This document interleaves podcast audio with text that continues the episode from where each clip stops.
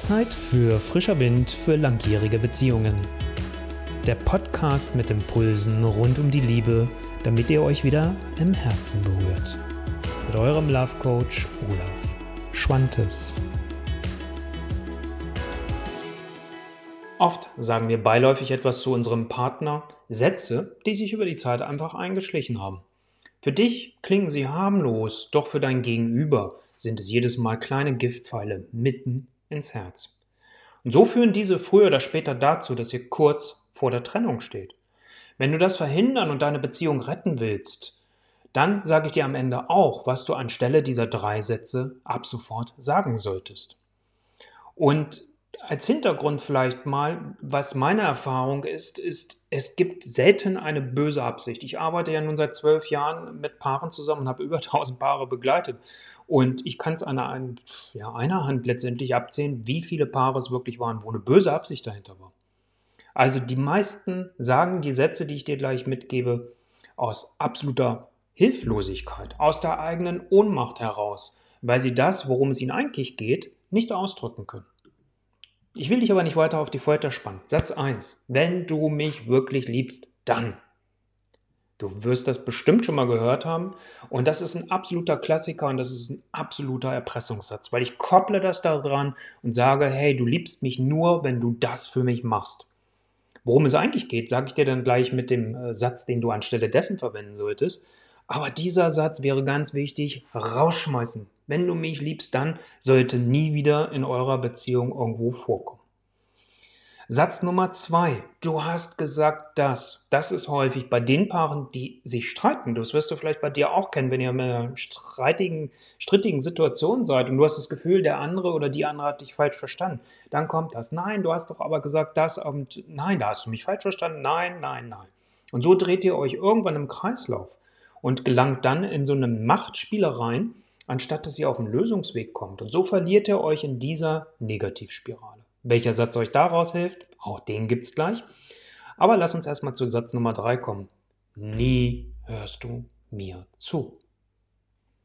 Auch das höre ich von so ziemlich jedem Paar, dass einer von beiden, eine von beiden immer dieses Gefühl hat, über viele, viele Jahre schon dass nicht mehr dieser Raum da ist, dass man nicht mehr aussprechen darf, was einen bewegt, sondern dass man das Gefühl hat, egal was ich tue, egal was ich sage, mir wird sowieso nicht zugehört. Nochmal, aus meiner Erfahrung ist es eher ein Handeln aus Ohnmacht, eher ein Handeln aus der eigenen Hilflosigkeit. Und damit das ein Ende hat, lass mir doch noch kurz drei Alternativen zurufen. Für den ersten Satz. Verwende ab sofort mal den Satz, könntest du mir zuliebe bitte. Was ist der Unterschied? Könnte man auch sagen, äh, ist das nicht auch Erpressung mit mir zuliebe? Nein, der Unterschied ist, wenn du mal reinspürst, er lässt dir die Wahl Ja oder Nein.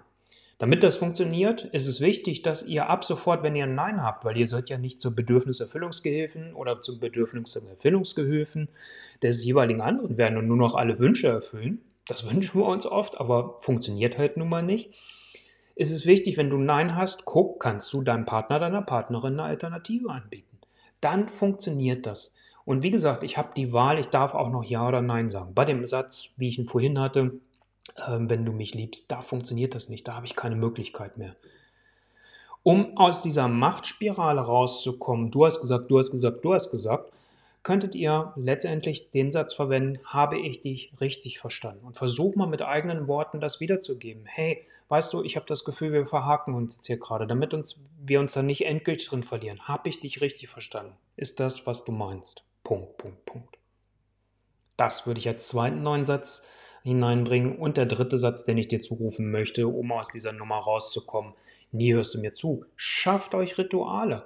Wir erwarten, dass wenn jahrelang irgendwas nicht funktioniert hat, dass das von heute auf morgen wieder da ist, wie so ein Schnipp und dass das dann sofort wieder funktioniert. Helft euch damit, indem ihr euch verabredet und zum Beispiel entweder abends einen kleinen Austausch macht, jeden Abend, und so ein kleines Tagesschau-Gespräch macht. Das dauert 15 Minuten, deswegen nenne ich das Tagesschau-Gespräch und ihr sprecht darüber, was waren eure Highlights des Tages und was ist nicht so gut gelaufen und wo braucht ihr vielleicht die Unterstützung eures Partners eurer Partnerin.